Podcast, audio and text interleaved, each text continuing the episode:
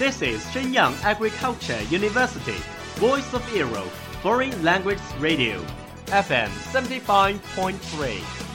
这里是沈阳农业大学时代之声外文广播，调频七十五点三兆赫。 Travel around the Western world, get through your English channels, broaden your horizon. Welcome to E. VOE. 引领资讯潮流，掌控校园高度，用我们的精彩唤醒你的耳朵，收听最流行 V O E，愿你听。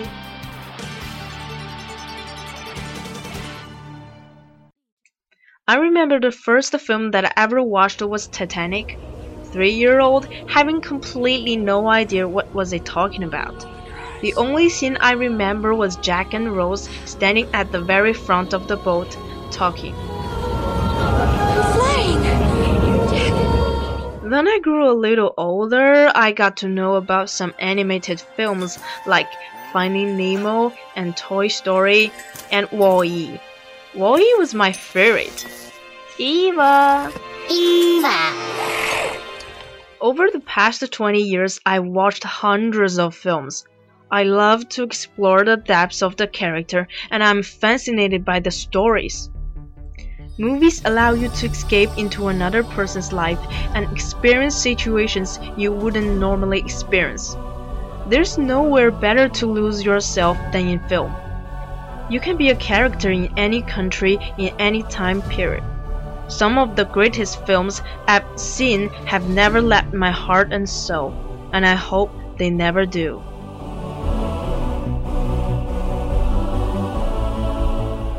It's the age of screen. It's screen age.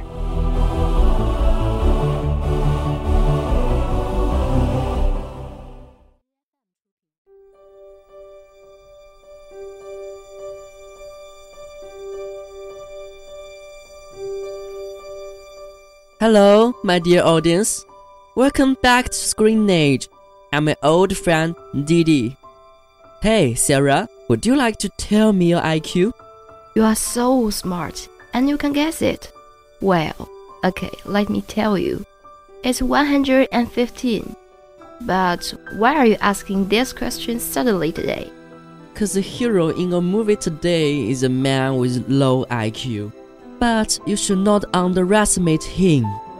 He has done many great things and received the president's interview as a hero. Oh, I see. You're talking about Forrest Gump. He's a really great man.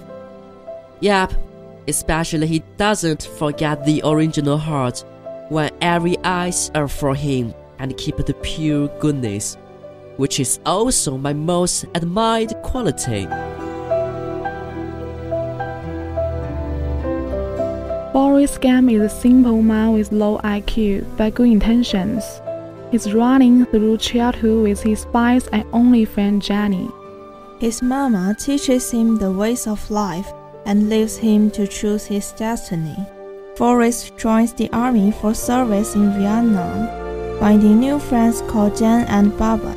He wins medals, creates a famous shrimp fishing fleet, inspires people to draw, starts a ping pong craze, creates the Smiley, writes bumper stickers and songs, donates to people, and meets the president several times.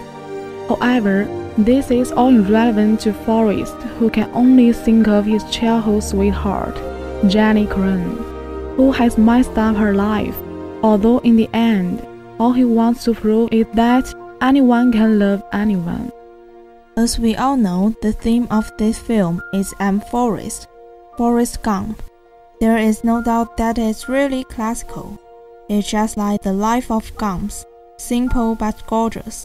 At the beginning of the film, a feather floated in audience view with the famous song. It also floated in our hearts. It was composed by Alan Silvestri, who composed some famous film themes, like The Bodyguard, Night at the Museum, and so on. He won the City seventh Best Original Song of the Academy Award with this song.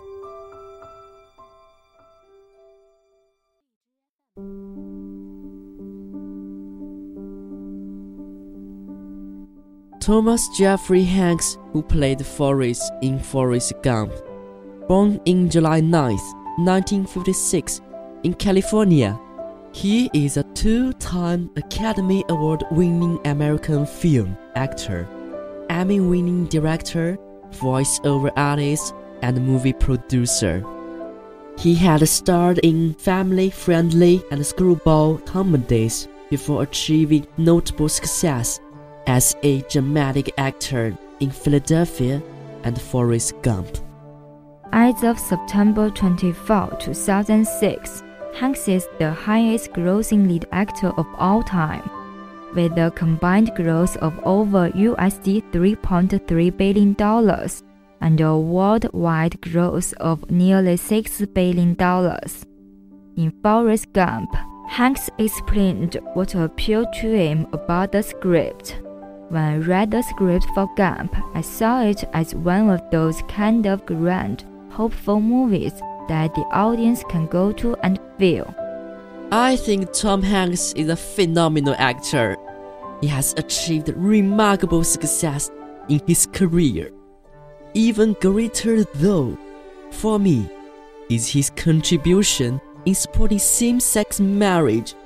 His efforts paid from the margin, step by step.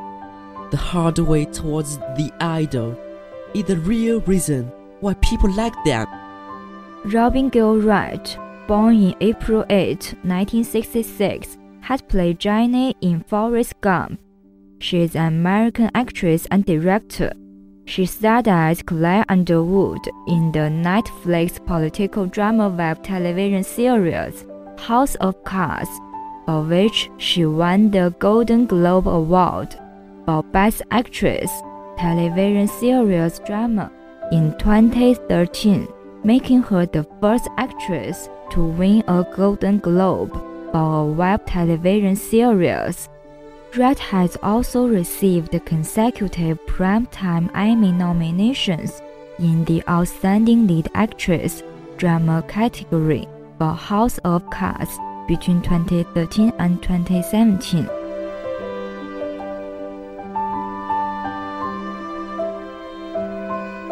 How brilliant the plot is! Due to many wonderful parts, it has a great influence in the society. Right. This movie exposed to such a complex social context, so the purity and the insistence of humanity are highlighted to be very valuable. This is why the audience are moved by it and affect many people. In this movie, Jenny's attitude to Gump changed with the variation of the society. Jenny went through thick and thin, and back to Gump in the end. That shows what is true love. However, it is not only a love story, but also a powerful, charming movie. It tells about an amazing story that teaches you so much about life and the meaning of it.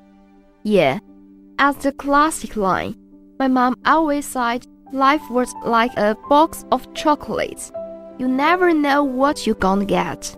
If many people suggest, like many other people, the meaning of this movie to me is that although life may throw us trials and tribulations like a box of chocolates, but we have to just bet it and get through it, even if we don't like it.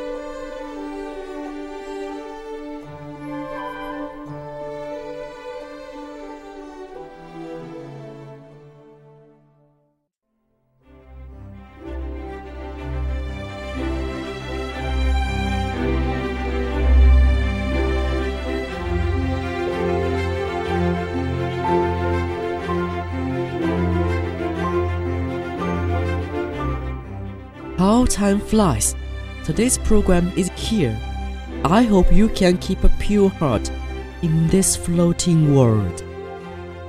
It's a simple, also a hard thing to do. Well, we'll see you next Friday.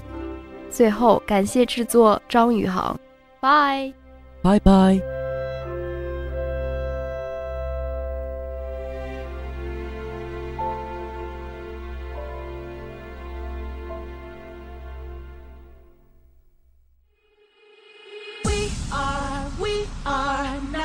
ordinary family, but we can all agree that we are close as close can be. Too close. So it don't matter what it looks like, we look perfect to me. We got